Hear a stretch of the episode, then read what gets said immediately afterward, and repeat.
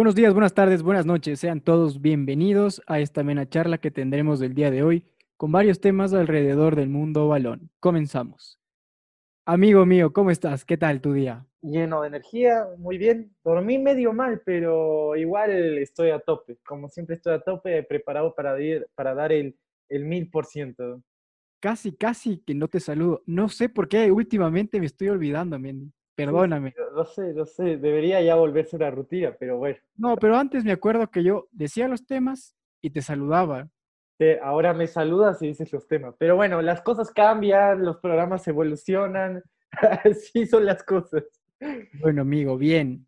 Entonces, los temas para el día de hoy son, tema nacional, ¿qué técnico debe tener esta selección ecuatoriana de fútbol?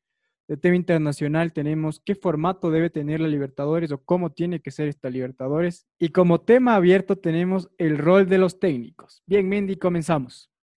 Perfecto. Bueno, entonces vamos con el primer tema, que es la polémica salida de Jordi Cruyff. Justamente este 18 de julio nos enteramos que el director técnico no va a volver a Ecuador. Eh, un día antes, Francisco Egas mantuvo un diálogo con los, con los miembros del directorio y les comunicó que les, les solicitará la renuncia al DT. Y así van a buscar un nuevo entrenador con miras a las eliminatorias rumbo Qatar 2022. Bueno, una polémica decisión eh, esta porque justamente Jordi Cruyff eh, hizo el robo del siglo. ¿Por qué hizo el robo del siglo? Porque no jugó ningún partido y ganó 900 mil dólares, casi un millón de dólares. Creo que es uno de los técnicos que sin jugar eh, ganó más dinero que los que jugó, ¿me entiendes? Porque Sixto Bisueto, ¿te acuerdas que repasábamos y solo le pagaban 500 mil anuales? En cambio, él, en el poco tiempo que estuvo, ya cobró todo lo que cobraba Sixto Bisuete en un año.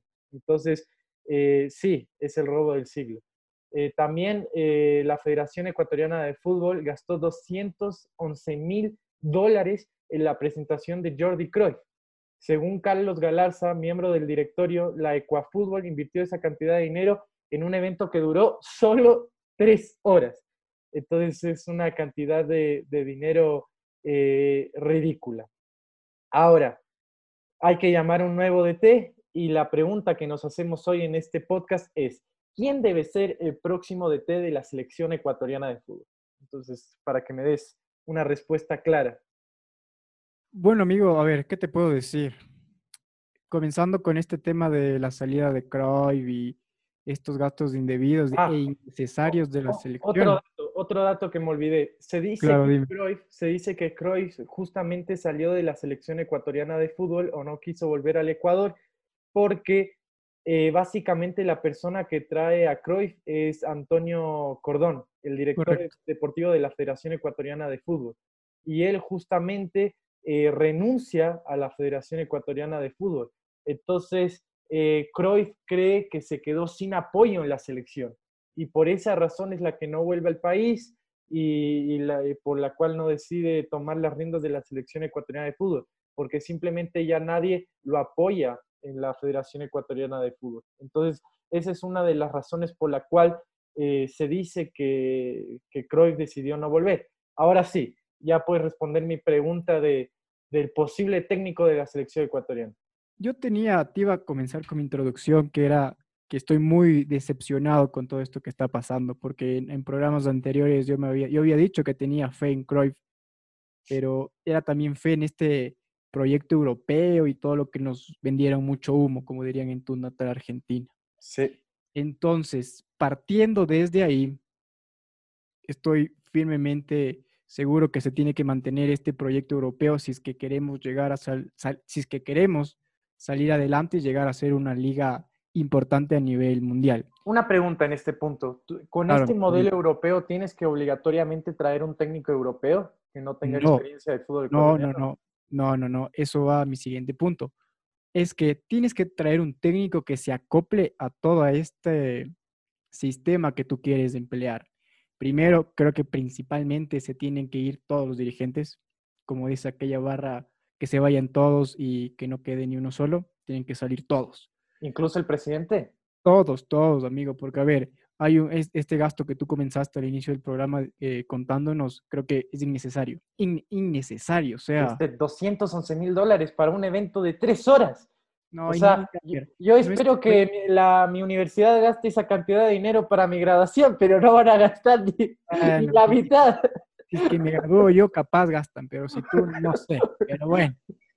A ver, entonces, eh, diciendo esto, creo que tiene que haber un técnico que sea afín a ver, por ahí en estos días que ya se supo de esta renuncia de, eh, de Jordi Cruyff, salieron a lucir muchos nombres. Entre esos estaba Guillermo Almada, estaba esta persona que a ti te gusta, que es Paul Vélez, estaba Luis Subeldía, estaba Peckerman, muchos nombres. O sea, ahorita es una lotería y más de incertidumbre que certeza. Sí, lo que te quería decir es que yo, en primer lugar, creería que hay que traer un técnico o que sea ecuatoriano o que sea extranjero, pero que conozca el fútbol ecuatoriano. Porque, a ver, es un momento complicado de la Federación Ecuatoriana de Fútbol y este técnico...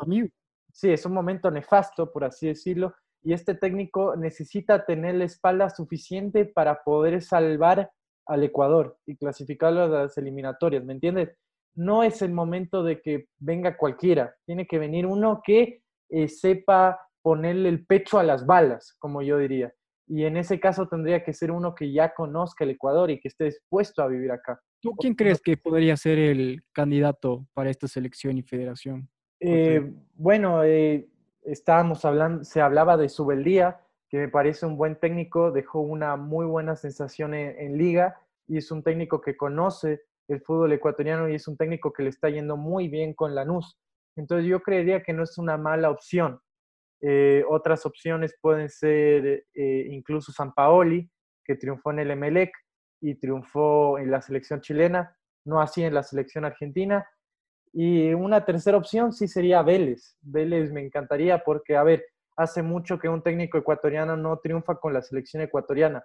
Entonces, ¿qué mejor historia que un ecuatoriano lleve a la selección ecuatoriana al Qatar 2022? O sea, de las tres historias, las que más me llenaría a mí es la de Paul Vélez, porque es un tipo que la luchó de abajo, le dan la selección y lo clasifica.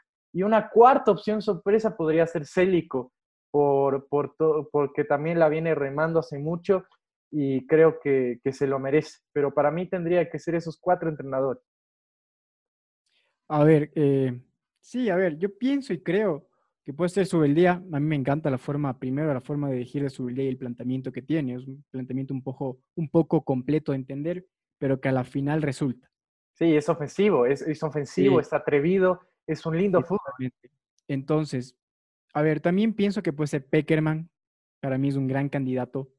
Y aparte, a ver, de dinero, hermano, de lo que más hay es en esa federación, según se ve. Sí, claro. A ver, se gastó más de un millón de dólares en Jordi Cruyff, sumado el sueldo y la presentación, y no dirigió ningún partido. Entonces veremos cuánto le pagan a un técnico que sí dirija partidos. Sí, correcto. Entonces, puede ser Peckerman, no sé, a ver, los nuevos, las nuevas personas que tienen que estar en este directorio para mí sería que una idea muy loca que venga Bielsa. Uy, sí, justo te iba a hablar del Bielsa, que justamente ascendió hace unos días con el Leeds United. Entonces, tú, tú quisieras que venga alguien así a implantar una idea de juego. Bielsa, Bielsa es un señor técnico, o sea, es una filosofía, aparte una persona. El otro día estaba escuchando una charla de él. Sí. Eh, era, muy aparte fuera del fútbol. Era de cómo más eh, de tú ser un ser humano. Me hago entender un poquito. Sí, sí, sí. Era una charla una charla espectacular. Entonces, todo ese perfil de persona, para mí, es lo que nos puede venir bien en este claro, momento de ayudar. Pero, es muy loca. Sí, pero es chistoso porque Bielsa justamente es la antítesis de Simeone, porque Simeone juega feo y gana, en cambio Bielsa juega lindo y pierde, siempre pierde. Y él justamente creo que había perdido una final contra, contra el Barcelona con el Athletic Bilbao, una final de Copa del Rey, y creo que él había estudiado, o sea, tenía la base de datos del Barcelona de hace tres años, se sabía todos los jugadores y sabía toda la data. Y dice, bueno, me sabía toda la data, pero perdí 3-0, entonces, ¿de, qué le sirvió? Entonces son, son cosas que, que quedan, ¿me entiendes? Entonces, eh, no sé si sea el momento de un Bielsa para salvar las papas, porque en este momento Ecuador necesita a alguien tipo Subelía, ¿me entiendes? Alguien que venga con, con autoridad con rebeldía y salve las papas. Me parece que Bielsa sería en un contexto más de eh, hacer un proyecto, de, hacer, de, hacer, de hacer formativas. También Peckerman va de la mano de Bielsa en el sentido de que te hace. ¿Sabes qué es de la vida de Peckerman? Perdón que te corte. No, no sé qué es de la vida de Peckerman, pero a ver, yo lo que haría es que para mí, Peckerman es un gran entrenador de mayores, pero yo lo que haría es. Eh, pero es que en esta parte de proyectos formativos ya está Célico. No, pero por eso yo cambiaría a Peckerman por Célico en la parte de proyectos formativos, porque, a ver, Peckerman, ya, Peckerman ya está viejo, Peckerman ya está viejo. Peckerman ya está viejo. Técnico de las formativas y que quede Peckerman y traer otro técnico para la mayor, así. Exactamente, porque, a ver, Peckerman me parece un tecnicazo, pero está viejo, no, creo que hasta sería, un, hasta sería un poco ingrato de tu parte decirle chao a Célico. Primero. Bueno, asciéndele a Célico como técnico de la mayor y trae a Peckerman a las formativas. Ahí, no sería nada ingrato con Célico. Quedó demostrado en este, bueno, no tanto, pero es, creo que la selección es un manejo de un camerino muy complicado, ¿me entiendes? Y un futbolista tiene que tener ahí... Pero Célico ya conoce la cultura y Célico ya estuvo en la selección, estuvo de manera interina, pero estuvo en la selección y él eh, tuvo la valentía de que, sí, le fue mal en esos partidos, pero tuvo la valentía de convocar a los jugadores que él quiso. La federación no le armó nada. Célico trajo a la Tu Cordóñez y la Tu Cordóñez metió goles. No le armó la Federación Ecuatoriana de Fútbol la selección a Célico. Y eso me parece muy rescatable. Además agarró la selección en un momento en que nadie quería agarrarla y, hizo las cosas, a ver, perdió, pero el Ecuador jugó bien, compitió contra Chile, eh, compitió contra Argentina. Argentina solo le ganó a Ecuador por Messi, no le ganó por otra cosa, le ganó por Messi. No es que Ecuador no compitió con Argentina, Ecuador para mí sí compitió con Argentina. Incluso Yo creo que no, porque aparte era una selección que se formó hace dos partidos, o sea, eso es otro tema. Pero, no a ver, pero siendo una selección que se formó en dos partidos, no, no daba lástima, ¿me entiendes? No, a ver, esa selección no jugaba como si tuviera dos partidos, ¿me entiendes? Perdieron, sí, perdieron, pero también hay que ver más allá de la derrota. O sea, el Ecuador yo creo que aprendió mucho en ese, en ese pequeño trayecto que tuvo con, con Célico. Me parece que él también merece su oportunidad. Sí, a ver, entonces, tus, para hacerle más cortito esto, tus tres nombres son Célico, Subeldía y... Célico, Subeldía y Vélez. Y Paul Vélez. Ya, a ver, los míos son Subeldía, Peckerman y puede ser Célico también, me apego a eso. Entonces, con estos seis candidatos que tenemos, se nos repiten creo que dos.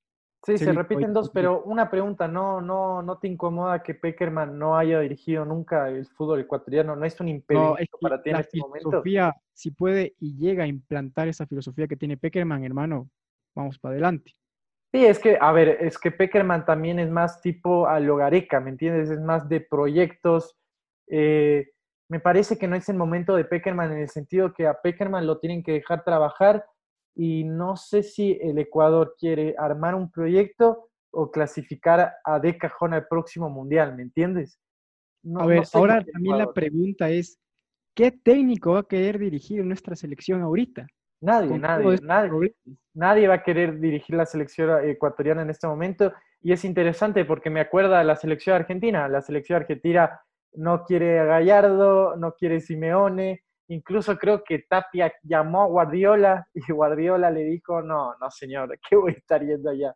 Sí, sí, sí, ¿verdad? Entonces, entonces eh, lo que pasa es que era una selección que nadie quería tomar y terminó tomando Scaloni, que era eh, un interino, era esa persona que era la única que quiso tomar.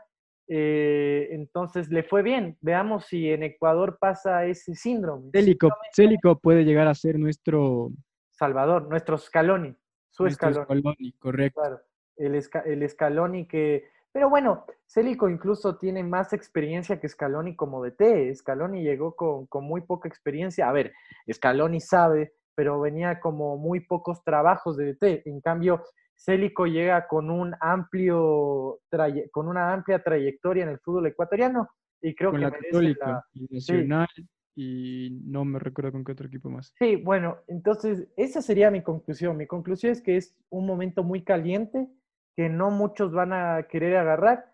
Entonces el que agarre primero tiene que ser como tú, tiene que tener carácter y coraje para decirle al vestuario las cosas como son. Y segundo, tiene que conocer al, al futbolista ecuatoriano. Yo no creo que es un momento, no es el momento de un desconocido, no es el momento de... estos tres tuyos, ¿con quién te quedas? Eh, complicado. Creo que con Célico, creo que con Célico, porque... Paul Vélez. Sí, es que es Célico o Paul Vélez, pero Podría ser cualquiera de los dos, pero ¿me entiendes? Pero me inclino más por Célico porque creo que no le dejaron demostrar lo que es como entrenador en esos pocos partidos que le dieron, ¿me entiendes? Y se quedó con esa pica. ¿Me, entiendes? Se quedó con esas ganas de gloria, con esas ganas de, no me dieron la chance, cuando me den la chance, la rompo toda, ¿me entiendes? En cambio, eso no lo tiene Paul Vélez porque nunca tuvo la chance. Entonces yo creo que tiene ese, ese sentimiento de, fracasé, entonces quiero volver y romperla todo y ganarla y, clasificar al Ecuador y quedarme acá con mi familia y quiero hacer eso. Entonces, desde ese punto de vista, yo te diría que, que Célico, que tiene que ser alguien que conozca el fútbol ecuatoriano. A ver, y si es que Célico no, no logra cumplir esas metas que todos los ecuatorianos tenemos para este mundial. Y bueno, tendrá que irse a casa, porque, a ver, en el fútbol manda el resultado excepto que Célico, excepto, excepto que Célico te arme un plan de formativas y te digas mi plan va hasta este rato y si no se clasificó en Qatar, no importa, sigo porque quiero hacer formativas, por ejemplo. Entonces, si es que tiene un plan organizado que va más allá de Qatar, lo cual está excelente porque los planes a largo plazo, como hemos visto en el fútbol, en el caso de Atalanta, eh, son los más eh, satisfactorios, porque demuestras un trabajo y te terminan dando frutos. Entonces, acá primero a Ecuador le falta el trabajo y le falta el fruto, pero Ecuador necesita el fruto rapidísimo. Entonces, vamos a ver si el Ecuador soporta eh, el proceso sin, sin fruto, ¿me entiendes? Correcto. cuánto tiempo va a aguantar la gente sin, sin frutos, sin victorias? Bien, a ver, lleguemos a las conclusiones. Entonces, primero comienzo yo tenemos que encontrar un técnico que sepa del medio local, que pueda, primero, implantar su filosofía y segundo, manejar este grupo bien polémico que tiene en la selección ecuatoriana de fútbol, ¿correcto? Sí, me adhiero a tus palabras, solo tengo que decir que para mí tiene que ser alguien que conozca el fútbol ecuatoriano, no puede ser Bielsa, no puede ser Peckerman, creo que no es el momento de ellos, no estarían cómodos con todo lo que está pasando con la FED y no serían ellos, ¿me entiendes? No, no trabajarían 100% cómodos y no podrían hacer esos proyectos que, que tanto nos gustan a nosotros los amantes del fútbol. Entonces creo que en este tiempo de, de que no se confía en nadie, porque, a ver, Jordi Cruyff vino como un desconocido y, y, se fue como un desconocido. Entonces, en este tiempo de que, que no se confía en nadie, tiene que venir alguien de confianza a salvar las cosas, a mi manera de entender las cosas.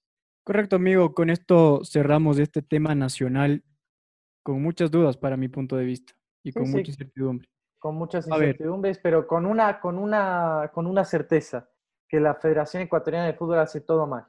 Sí, completamente de acuerdo, amigo, completamente de acuerdo. Con esto cerramos este tema y damos paso al tema internacional. Cuéntanos. Sí, básicamente hoy, entre, sí, hoy, lunes 20 de julio, se definió el, nuevo calendario de la Libertadores que se, va que se reanudará el 15 de septiembre y que el plan es jugar la final en enero del 2021.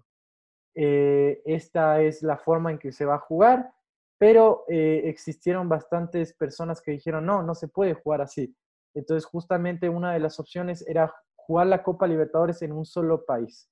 Eh, en el mes de agosto se daría una reunión entre el presidente de Uruguay, Luis Lacalle Po, y el titular de la Comebol, Alejandro Domínguez. Y en esta reunión se tomaría una decisión con respecto al futuro de la Libertadores y su posible reanudación en el territorio charrúa. Ahora, eh, mi pregunta es, ¿tú quisieras que la Copa Libertadores 2020 se terminara en el 2021 con este actual formato o quisieras ver algo como la Champions, que van a hacer un Final Eight en un territorio neutral, en, este, en, el caso de la Champions Portugal, pero que en este caso sería Uruguay. y que en este caso se haga en un mes y podría terminarse antes del 2021 y qué sé yo, capaz se puede jugar el, Mundial de Clubes. No sé qué opinas. A ver, yo creo que, a ver, a mí me encantaría la idea que se juegue en un solo sitio, en, en una sola localidad y que todos estén ahí, pero creo que por circunstancias y tiempo es muy difícil. Primero, porque la Libertadores está totalmente entera. La Champions ya se va a acabar. Segundo, porque los equipos que van a participar en esta Libertadores todavía tienen, por ejemplo, equipos ecuatorianos tienen el calendario de partidos locales repleto, entonces ubicarlos en una sola región sería un poco complicado. Segundo, porque no creo, ¿qué dije mi segundo? Creo que este es mi tercero, no mi segundo.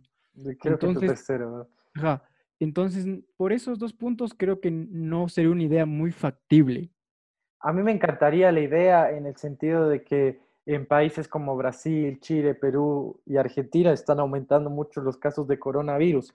Y no creo que los planteles ecuatorianos, eh, por ejemplo, Liga, quisiesen ir a la Argentina a jugar un partido en estos momentos con las condiciones actuales.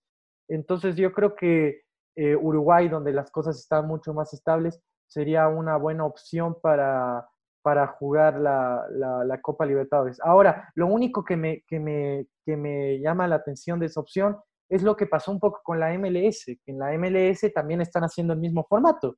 Son una gran cantidad de equipos y están jugando. Nada ellos, o sea, no tienen un torneo aparte. A ver, tú dices que se juega en, en Uruguay todo, ¿verdad? Sí. Ya, entonces, ¿cómo se puede jugar en Uruguay, digamos? Eh, aquí Liga creo que le toca el 15 de septiembre, es el primer equipo ecuatoriano que va a participar y creo que le toca el 15 de septiembre combinacional en Perú. Sí. No sé qué día caiga, me invento un día. Cae jueves o miércoles por lo regular una fecha de Libertadores.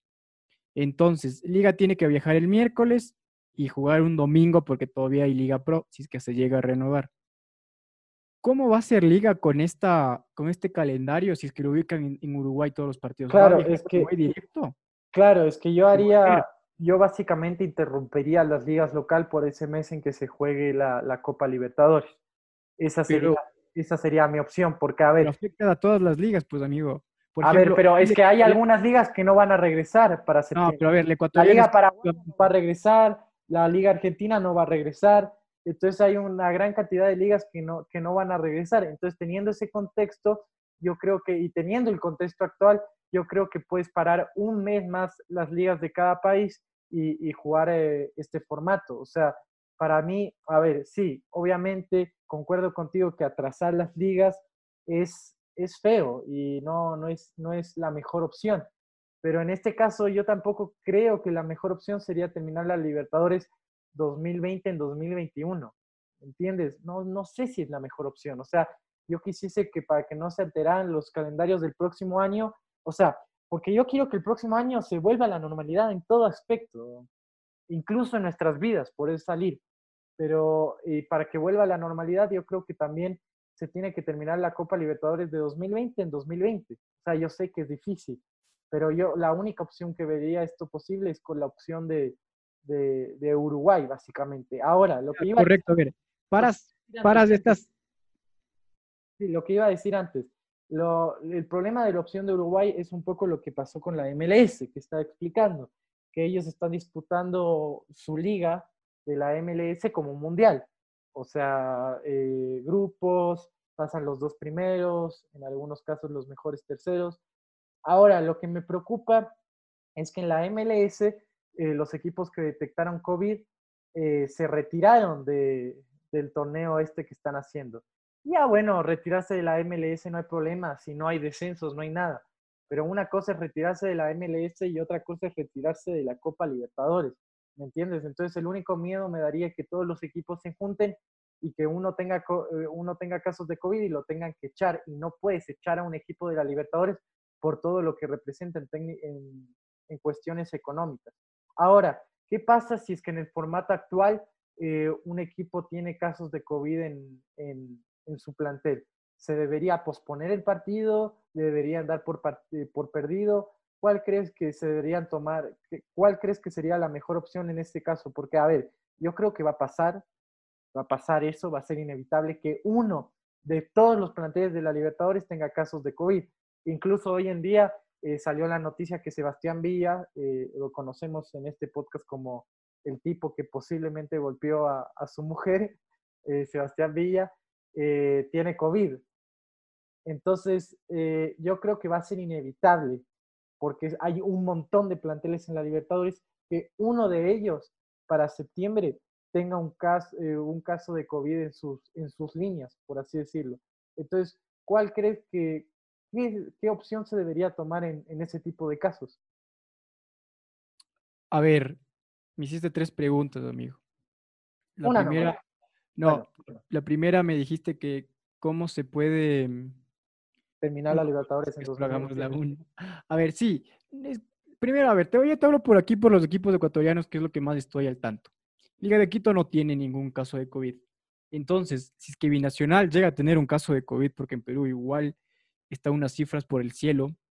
Entonces, se tiene que analizar, porque me parecería muy injusto que por un jugador que esté, se vaya todo el equipo. No, sí, se tiene que ir todo el equipo. O sea. Pero a ver, les haces prueba a los 23 jugadores y de esos 23 sale uno y el resto no. Se le excluye el uno y los otros 22 pueden estar normalmente, obviamente con chequeos, con protocolos de bioseguridad y todo lo que el caso corresponde. El problema es que capaz eh, esos jugadores dan positivo más tarde, ¿me entiendes? Capaz no dan en ese momento en que dio el uno, pero dan después del partido con la liga y dan muchos, ¿me entiendes? Ese es el problema del COVID. Pero tú le quitas al binacional de esta competición por tener casos de COVID o cualquier equipo de la Libertadores que tenga.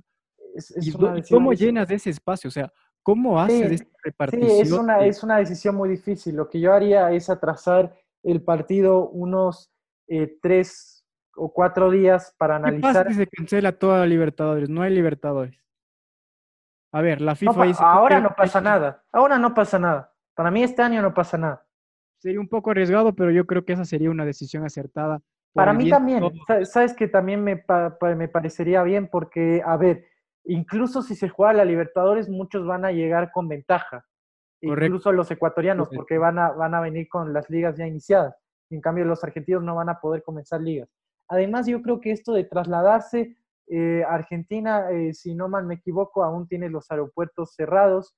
Entonces, yo creo que, y recién van a abrir en septiembre, o sea, porque yo estaba chequeando igual ahí por, por jugar, estaba chequeando vuelos a Argentina y me salía que recién... ¿Quieres ir? No, ¿quieres ir? No, no, no quiero ir, no se puede, pero eh, eh, me decía que el primer vuelo disponible era el 4 o 5 de septiembre. Entonces vas, va, va, van a ser unas condiciones para viajar muy complicadas. Lo que yo haría en este caso es, eh, básicamente, aprovechando que no se jugaron las ligas, es que esta Copa Libertadores se traslade la, el mismo formato todo al 2021, ¿me entiendes? O sea, que se juegue. Y empezar desde la fecha que se quedó. Empezar desde la fecha que se quedó. Fecha 3 en 2021. Sí, estoy completamente de acuerdo. O sea, eso para mí, porque para mí es lo mejor y lo más viable. Claro, porque no es el momento de jugar fútbol y en los viajes, como te dije, alguien se va a contagiar y los viajes van a ser muy difíciles y quién sabe si los aeropuertos van a estar abiertos. Y, por ejemplo, a ver, dicen jugar a la Libertadores, pero lo que está pasando en Brasil es muy grave. Hay, creo que llegó al millón de infectados en Brasil. Entonces, yo creo que es una, situación muy grave y que el fútbol no da. Por eso, a ver, por eso yo decía Uruguay como la opción más adecuada si es que vuelve, porque me parece mucho más lógico volver en un solo país todos juntos y que nadie viaje y ya ahí todos juntos, que esto de continuar la Copa Libertadores tal y como está, si es que es como si no hubiese pasado nada. Pero el problema es que pasó, el problema es que estamos en, en el mundo COVID, y a ver, nosotros ya no vivimos la misma normalidad de antes. Y el fútbol se va a tener que acostumbrar a lo mismo. El fútbol ya no va a ser normal durante mucho tiempo. Entonces yo creo que se tienen que adaptar a esta nueva normalidad. ¿Y qué mejor forma de adaptarse a esta nueva normalidad? Haciendo toda la Libertadores para mí en Uruguay, si es que quieren terminar en 2020. Y si no, trasladarla a 2021. Pero la última opción para mí sería eh, continuar de la forma que, que se está continuando y que se anunció ahora que no pasa nada, se juega desde septiembre, no va a pasar nada. Pero, a ver, vivimos en una incertidumbre total. con este virus. Entonces yo creo que basándome en esa incertidumbre, jugaría en Uruguay o en 2021. No, yo estoy completamente seguro que se tiene que cancelar esta Libertadores. Porque, pero bueno, a ver, para nosotros es fácil decir en este podcast eso, pero lo complicado son los contratos y negocios que ya están firmados, porque puede haber derechos de televisión, sponsor. Claro, justamente todo eso se va a hablar en, en, la, en la charla entre el presidente de Uruguay y el titular de la Comebol. Entre las razones de peso que tiene Uruguay para albergar el reinicio de Libertadores están las siguientes contratos de sponsoreos del certamen ya están pagados, por lo que necesariamente hay que poner en juego otra vez la, la Libertadores, lo que acabaste de decir. nuestra idea entonces. Eh, Comebol quiere jugar y quiere repartir el dinero, así como los clubes quieren jugar y percibir esos eh, ingresos. Entonces, eh, se va a jugar la Libertadores. Entonces, como se va a jugar, porque ya está pagado todo, como tú me acabaste de decir y como ya vimos, para mí la opción más lógica, si se juega este año, sería la de Uruguay. A ver, pero ¿cuál es la diferencia que se juegue en Uruguay y no con el formato que estaba siempre? ¿Qué se eh, gana con eso? ¿Qué se gana con Uruguay? A ver, eh, los viajes, los viajes son muy arriesgados porque, a ver, viajas a Brasil. Pero no le estás exponiendo a Uruguay. ¿Qué? No les estás exponiendo a Uruguay. No, porque, a ver, Uruguay eh, justamente quiere exponerse. Uruguay, el presidente está muy feliz con esta idea no, pero el punto era como que no expones a que la gente también tenga más contagios. Ponte y por ahí un equipo X va con un jugador contagiado. Y en esta zona de, eh, del aeropuerto, el que le revisa también se contagió y, el, y así se riega una pandemia. No, no, no, no, creo, porque hay, a ver, en, en Montevideo eh, abrió el, el, aeropuerto y hay medidas de bioseguridad. Entonces no creo que se lleguen a, a enfermar en, en los aeropuertos. Pero a ver, si lo hizo la Champions, si lo hizo Europa, Europa. Aparte, amigo, nosotros no nos podemos comparar con ellos. No, a ver, pero déjame terminar la idea. Si lo hizo Europa, donde la situación, donde la situación está bien. Si se hizo Europa, lo de una sede única, donde la situación está bien, ¿por qué no se hace acá, donde la situación está peor que Europa? ¿Me entiendes? O sea, para mí, eh, con una situación así, lo más viable es la opción de Uruguay jugar en un solo país. ¿Me entiendes? Para evitar de... A ver, hasta ahora yo no entiendo cuál es el punto de que se juegue en Uruguay. O sea, perfecto, se va, se va a reducir la escala de contagios o que se propague la enfermedad. Sí, la probabilidad de contagio. Y en Uruguay las cosas están bien y Uruguay ya abrió los aeropuertos y Uruguay puede recibir gente. En cambio, Brasil no puede recibir gente y vas a mandar tú a los equipos argentinos a que se vayan a Brasil a jugar, lo cual me parece una locura lo mejor sería que los, los equipos de los países más infectados vayan a Uruguay, les hagan chequeos, vean si están bien y si están bien que se lleve la Copa Libertadores. Y si no, que se suspenda. Sí, o sea, puede ser esa idea de Uruguay. Me puedo quedar con esa idea. Porque, a ver, eh, la predisposición hay, predisposición hay. Pero de Comebol de jugar y del presidente de Uruguayo en que su país eh, adquiere importancia y que se juegue ahí la Copa Libertadores.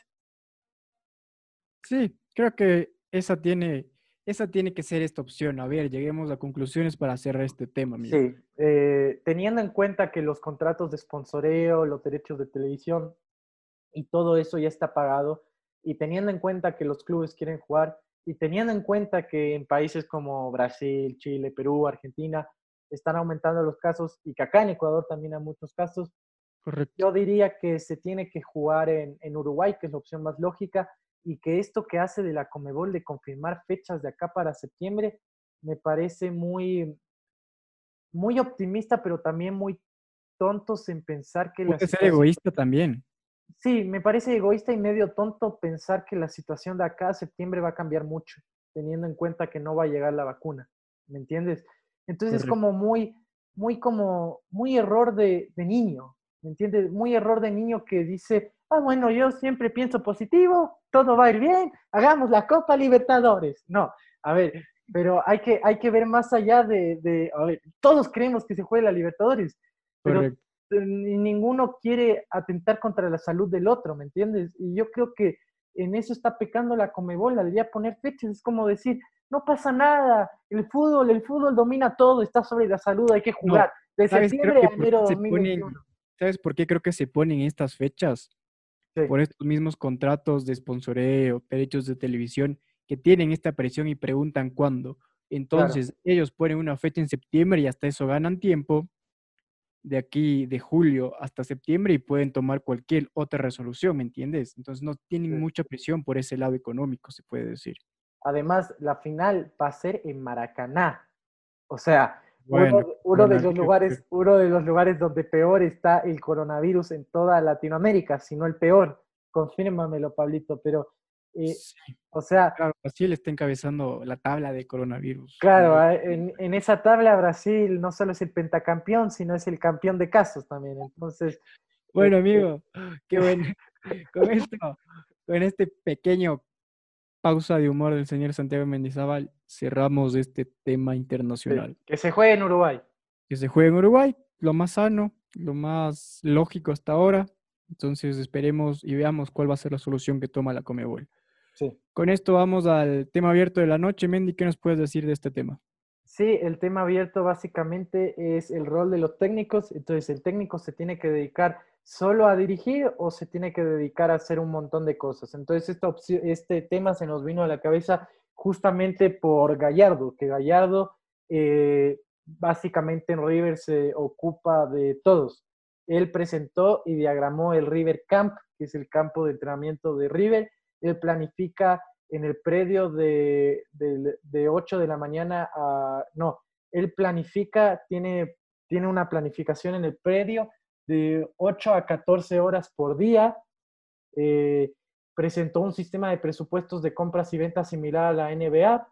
Presentó a un paisajista y hasta plantó árboles. Gallardo plantó árboles. Y la Libertadores del Boca, amigo. Eh, define toda la logística, regeneró el campo de juego con tecnología inteligente y evitó que se haga más recitales. Decide el momento de muchos festejos, eh, equipo de trabajo bajo una misma línea de pensamiento, es decir, que básicamente lo que quiere Gallardo es que todas las divisiones inferiores jueguen igual que el primer equipo y, la comunicación institucional está bajo su mando. Entonces, eh, mi pregunta es, todo técnico debería tener eh, esta cantidad de roles que tiene Gallardo en River o los técnicos se tienen que dedicar nomás a dirigir? Creo que influye aquí bastante la personalidad del técnico, amigo. Entonces, para mí, el técnico tiene que estar metido en todo. A ver, es un ejemplo grande y exitoso el de River, no es porque yo sea fiel seguidor de este equipo, pero es lo lógico, ¿me entiendes? O sea, este estilo, podemos llamarlo así, Gallardo en River, es totalmente exitoso, entonces creo que se lo debe replicar y aplicar en, otros, en otras instituciones.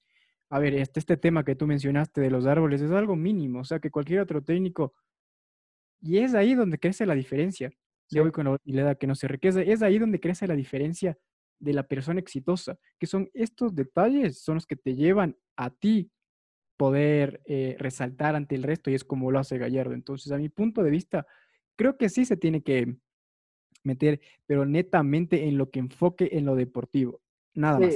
Lo que yo te iba a decir es que depende mucho de la persona, no creo que pueda ser cualquiera, porque, a ver, al hacer esto le estás dando las llaves del club y puede salir bien como también puede ser una catástrofe. Entonces, con Gallardo obviamente sale bien porque es Gallardo, pero incluso creo que Gallardo al comienzo de su ciclo no tenía tantas responsabilidades, ¿me entiendes?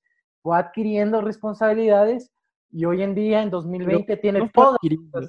Fue ganándose esa responsabilidad. Claro, fue ganándose esas responsabilidades, pero también, a ver, él, él asume eso. O sea, él dice, yo eh, voy, a, voy a encargarme de los festejos, de plantar árboles, y es una dirigencia que le deja, ¿me entiendes? Pero puede haber un caso en que la, dirigencia defina la logística, los fichajes, eh, defina la dirigencia también como es el caso del Barcelona de España, que el Bartomeu es un directivo que es más, eh, que se mete más en esos asuntos que otros tipos de directivos, como lo pudimos ver. Entonces yo creo que depende mucho la personalidad y la persona, como tú dices, y no creo que se le pueda dar las llaves a, cualquiera del club y se le permita hacer todo esto a, a, un entrenador. Para mí, un entrenador promedio se tiene que dedicar a dirigir o bueno, más que dirigir, también puede ser eh, la política de fichajes. Yo creo que todo entrenador tiene que hacerse cargo de la política de fichajes y dirigir, pero solo unos cuantos especiales con los dedos de la mano pueden tener esta, estos roles de que se encargan ¿Cuáles son estos dedos, amigo?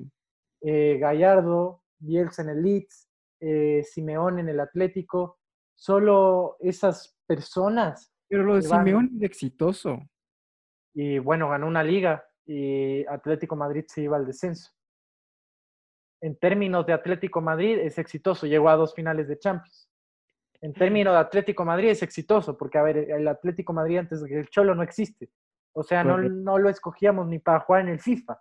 Por hay un técnico, Bianchi, creo que también estaba ahí haciendo chistes. No, a ver, eh, Bianchi, incluso Bianchi no creo que tenía tantas responsabilidades como Gallardo, solo se dedicaba a dirigir. Pero lo que yo creo y lo que es mi punto, que te lo repito, es que solo muy pocos especiales pueden tener esta función, ¿me entiendes?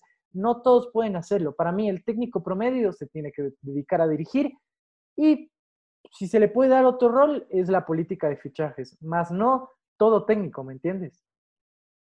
O tú, o tú le darías a todo técnico la capacidad de definir la logística, eh, decidir el momento de los festejos, eh, comunicación institucional bajo su mando. es complicado porque creo que, a ver, yo soy partícipe de eso, me, me gustaría que en mi equipo este técnico eh, tome este rol importante, pero es complicado porque, ¿por qué? Porque tiene que ganarse la mm, confianza de la dirigencia para que pueda decir, perfecto, a usted, señor Mendizábal, que es el técnico, le vamos a brindar todo nuestro apoyo y usted se encarga de esto. A nosotros no nos meta, nosotros nos enfocamos que en la parte económica y bla, bla, bla. Claro.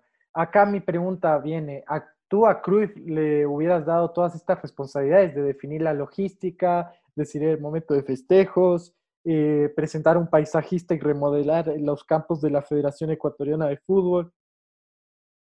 A ver, un detalle aquí que es la a ver, pero respóndeme la pregunta. Tú a Cruz le hubieras dado esas responsabilidades. No, no me vadas la pregunta. Tú a Cruz le hubieras dado esas responsabilidades. Porque tú eres, tú eres partidista de estas cosas, acabaste de decir. Entonces yo digo, No, no lo hubiera dado. Porque primero no tiene experiencia en una selección o en algún equipo relevante a nivel mundial.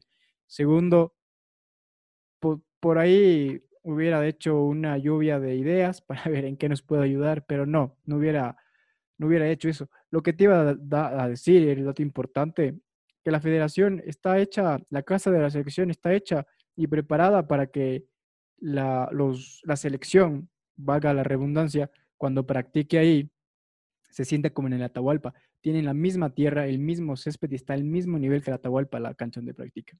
Cierro. Ahora, ¿tú crees que, por ejemplo, digamos que contratan al nuevo técnico de la selección ecuatoriana de fútbol?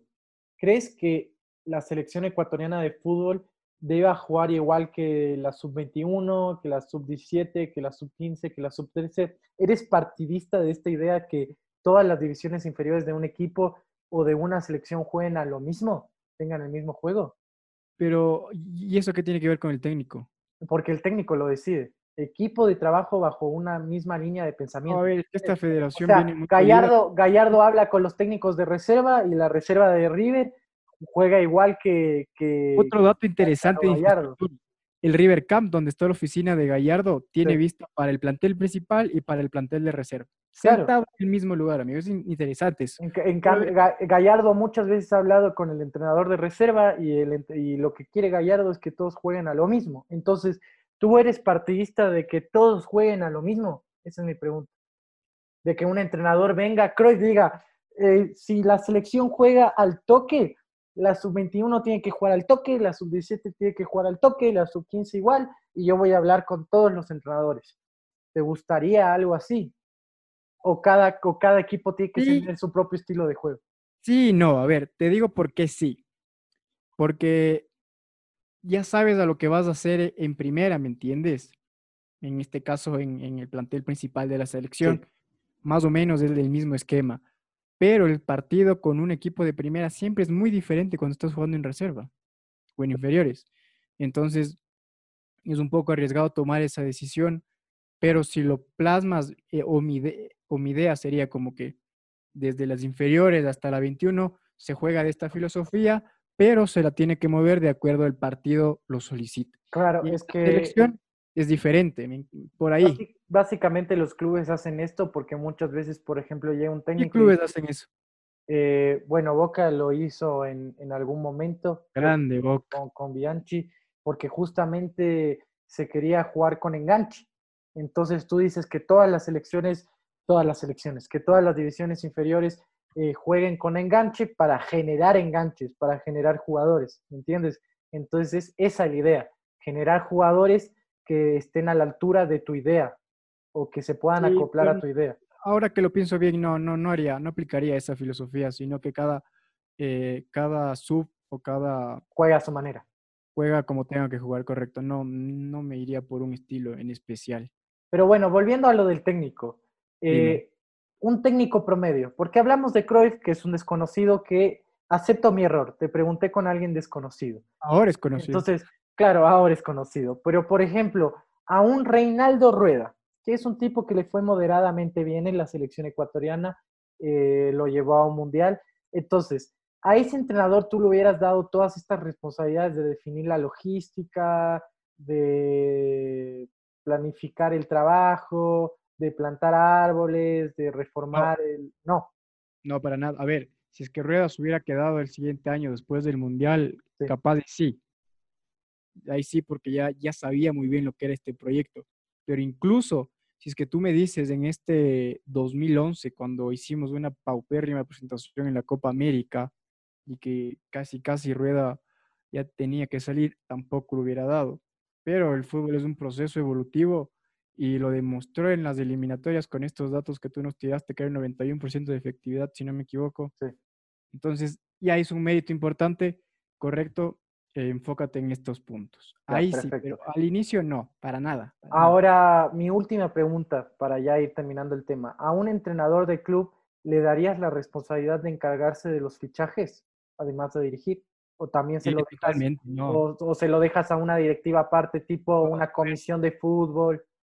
No, yo iría, yo haría que escoja el técnico y el gerente deportivo. Que sea una decisión de ambos. Sí, pero que tenga más peso la, del técnico, porque es el técnico con el que va a convivir y el que quiere la filosofía de ese jugador en su esquema, ¿me entiendes? Ya. Es por ahí iría yo, pero sí, yo, que el técnico se involucre 100%, yo no traería ningún jugador porque a mí me gusta y sé que como presidente digo, uy, Mendizábal juega bien y aparte es extranjero, entonces lo quiero. No, aparte que es malo, pero no, mentira, no. Entonces no haría esa decisión porque yo estoy en la parte dirigencial de, del club, veo economía, veo comodidades, pero en la parte futbolística por algo tengo mi cuerpo técnico. Entonces la conclusión sería, creo que los dos llegamos a la misma, que solo personas muy especiales, por ejemplo Gallardo en River, que es dueño de River Gallardo en este momento. No ah, ¿tú crees que, cualquier, tú, quieres que cualquier, persona que se gane estos méritos? Es lo que te dije con Rueda, amigo, no pusiste atención a mi, a mi punto. Es lo que, es lo que te digo, que cualquier técnico que haga un mérito importante, que te demuestre y te diga, mira, esto es todo lo que logré, entonces ahí sí te puedo decir, bueno, correcto, tú enfócate, pero si sé que es un proyecto que no es muy prometedor, no, gracias. Yo solo lo haría a personas muy especiales porque incluso la persona que gana... ¿Cómo saber que son especiales? Eh, porque eso es un gallardo, o sea, un gallardo hay, hay pocos en el mundo. tuvo que hacer? Tuvo que ganar Libertadores. No, yo sé, pero a ver, incluso alguien ganador eh, le puede ir muy bien dirigiendo, pero a ver, hace una logística eh, paupérrima y los jugadores se quejan, festeja cuando le da la gana, los árboles los planta mal. Para ser exitoso se tiene que tener una disciplina, ¿me entiendes? O sea, yo vendría, yo vendría con alguien. Como Gallardo. Claro, yo vendría con alguien exitoso y que tenga un plan. No solo exitoso. Yo al exitoso no le daría así de una eh, los pergaminos de mi Tú te ilusionarías y le dices, toma todo. No, yo le diría, a ver, ganaste algo, hazme un plan. Eh, se toma seis meses para hacerme el plan, me lo presenta a Repeto, ¿le das la confianza? Si hace un plan y el plan está a la altura, porque a ver, a ver, Gallardo, tiene todo esto escrito. Sí. Se lo presentó a Donofrio y Donofrio lo aceptó. Pero no es que, no es que, le dijeron, a ver, Gallardo, ven, se fue eh, Ramón Díaz, te toca a ti, este es tu proyecto, lo aprobamos. No, dijeron, No, "Ven, no. Gallardo, ten el equipo y tenlo Claro. en los, los puestos altos Claro. de la Argentina. Eh, a ver, Pasó, eh, Quedó el, campeón, quedó campeón de Libertadores Claro. de la historia. el ahí mérito, el mérito perdón, fue de. Gallardo. Y de ahí sí, eh, Dionofro dijo, correcto, Gallardo, me gustó tu, tu filosofía, ahora, ¿qué más podemos hacer? Y ahí Gallardo dijo, perfecto, yo quiero esto, esto, árboles, oficinas, jugadores, logística, todo eso. El mérito de Gallardo, como tú dices, es que él, es el que propuso hacer el plan. Y yo creo que tiene que venir la proposición siempre del DT, ¿no? No es que yo como directivo tengo que decir, bueno, ganaste todo, pero a ver, me da mucha pereza hacer la logística, la puedes hacer vos. Si presenta un plan y hazla vos. No, yo creo que tiene que venir como Gallardo, con iniciativa de Gallardo, porque Gallardo no solo se encarga de esto, sino que quiere encargarse de eso, ¿me entiendes? Es un tipo que él quiere tener el control de todo. Entonces, ahí va mi punto, que solo estas personas especiales que son exitosas y saben hacer planes a largo plazo y planes exitosos, solo esos son los que les podemos dar las llaves del club y dar todos estos roles.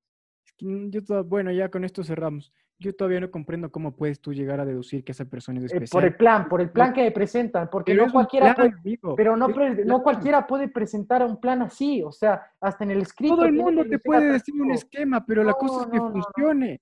A ver, un ejemplo súper abierto. El sinvergüenza y cínico de Rafael Correa tenía un plan espectacular, pero lastimosamente en la práctica falló. Entonces, no digo lastimosamente, bien hecho que haya, haya fallado.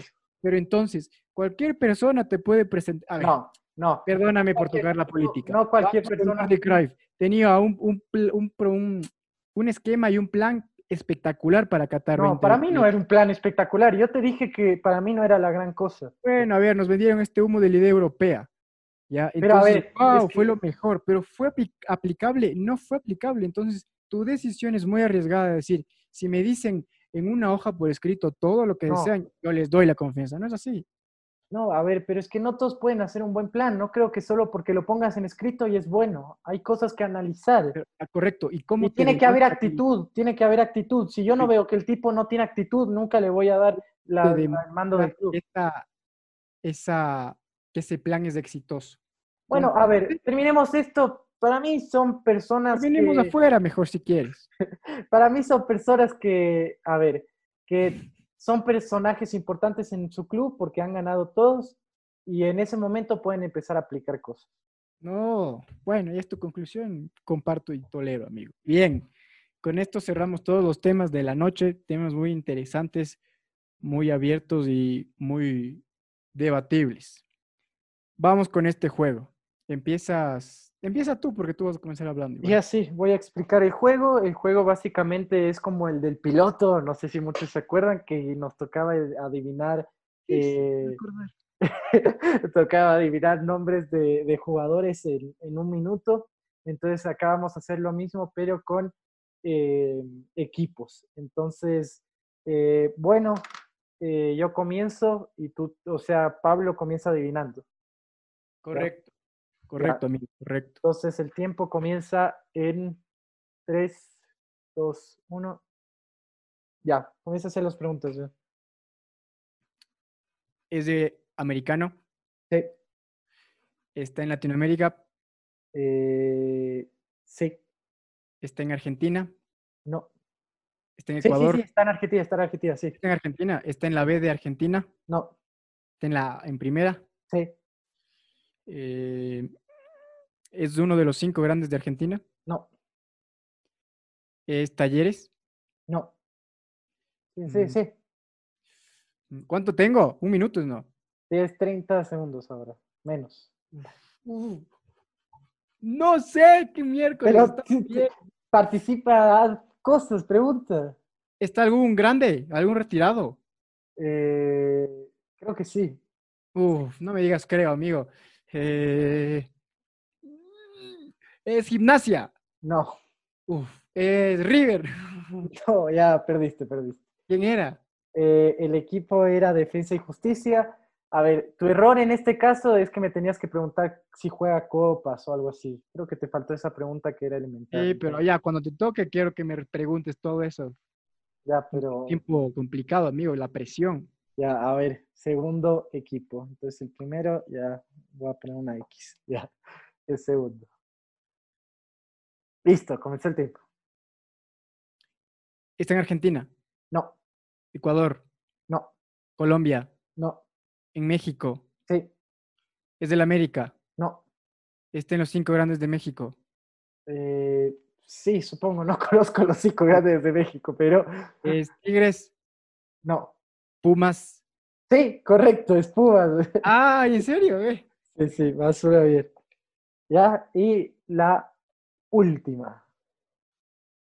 Ya, dale, comenzó el tiempo. Está en Estados Unidos, No, está en Ecuador, no, está en Uruguay, no, Argentina, no. Colombia. Sí, Es del Atlético Nacional. no. ¿En la B o en la A? En la A. Ay, no puedo decir eso. Tienes que en el preguntar sí o no. Colombia, está en Millonarios. No, Es, es, es, es, es el DIM, no, Santa Fe. no. Es, es, es, es, es, es, Ay, no sé, no sé.